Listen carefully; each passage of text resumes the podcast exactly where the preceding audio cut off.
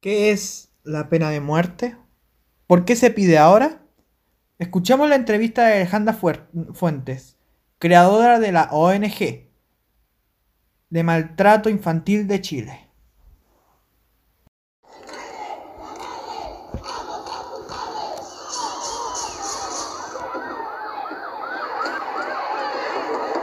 Una ley que endurezca, endurezca estas penas y para este tipo de violadores no hayan juicio, no haya nada y sean condenados. Porque las pericias están, los hechos hablan por sí solos. Esta bestia, que no sé cómo decirle, torturaba a su hija en el baño mientras su madre, su madre, esa pendeja de 19 años, estaba al lado.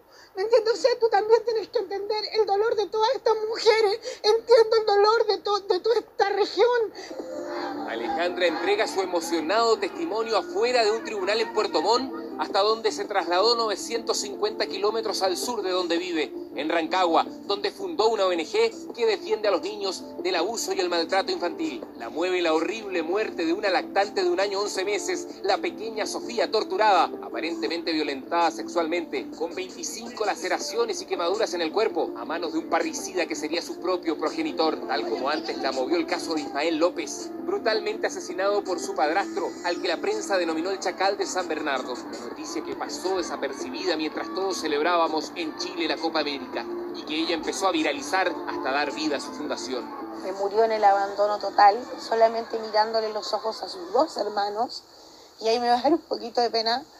Eh, Ismael fue torturado, fue violado por objetos, en su cuerpo se encontraron dos gramos de cocaína, fue golpeado con palos y botellas, eh, no le bastó haber hecho todo esto, lo mete en la ducha de agua fría 24 horas. Él duró 24 horas.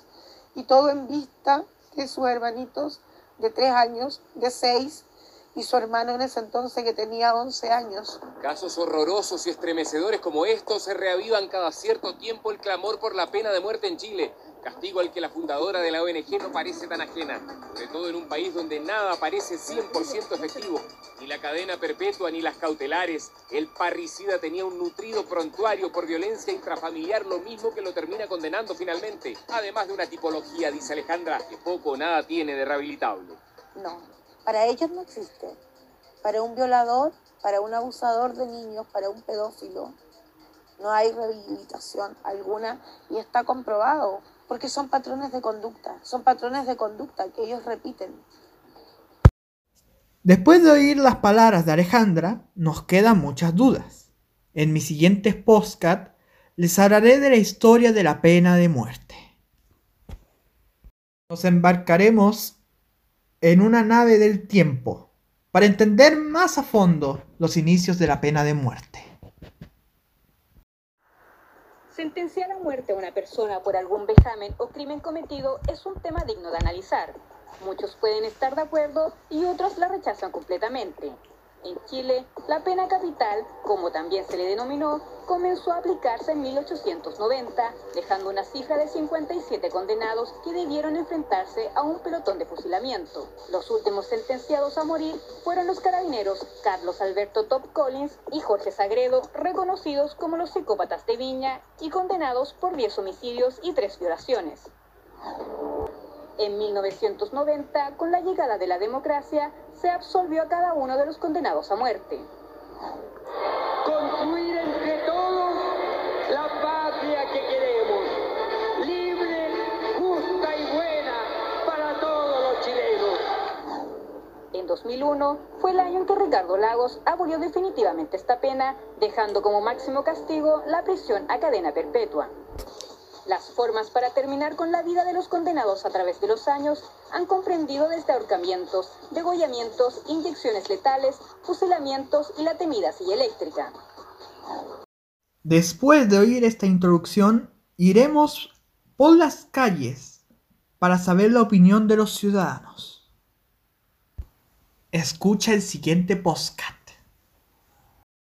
Preguntaremos a las personas su opinión de la pena de muerte. Miren, nuestra primera víctima. La maldad que hacen con los niños menores de edad, esta guaguita, todo eso. Estoy de acuerdo que que sí está la pena de muerte, cuestiones de asesinatos en serie, de violaciones, reincidentes, eh, pienso que sí. Por eso digo, un delito que destruya mucho una familia, yo creo que debe merecer una pena muy fuerte, la pena de muerte si es la última instancia, yo creo que sí. Hoy día la reinserción es bastante complicada y en, bajo ningún contexto apoyaría una pena de muerte en el Chile de hoy. Y porque está demostrado internacionalmente que nos ayuda a disminuir eh, los índices de delincuencia. Podemos ver que la opinión de las personas están divididas. O vemos que un ciudadano hizo su tarea, ya que es cierto que no se ha demostrado en ningún país que la pena de muerte disminuya la delincuencia. ¿Quieres saber mi opinión? Sígueme a mi siguiente postcat. Ahora escucharemos a Sebastián Aguirre de CNN Prime. La pena de muerte fue derogada en nuestro país en 2001 y el Pacto de San José, firmado por Chile, impediría restablecerla. Pero el debate, más allá de eso, debe apuntar a los temas de fondo. ¿Es realmente disuasiva la pena capital? Es una respuesta digna de una sociedad moderna. Es correcto buscar en el castigo la solución a las causas de estos casos brutales. La evidencia en otros países y la discusión académica en estos días indicarían que no, que la pena de muerte no es el camino. Pero el debate no debe ser en vano y nos obliga a pensar en la violencia hacia los menores como un tema pendiente y urgente en nuestro país. La crisis en el Sename, ampliamente difundida, es prueba suficiente para eso. Y hoy se conocieron nuevos datos. Una encuesta de polivictimización reveló que el 10% de los menores y adolescentes en Chile ha sufrido a lo menos 14 episodios de violencia en distintas formas a lo largo de su vida. Alarmas de que nuestra sociedad, el Estado y las familias estamos fallando en algo mucho más profundo y que no habrá pena máxima que sea capaz de revertir ese escenario si no se escarba en las raíces de estos problemas. La pena de muerte. A pesar de que la mayoría piense que está correcta, en verdad nos transforma en agresivos.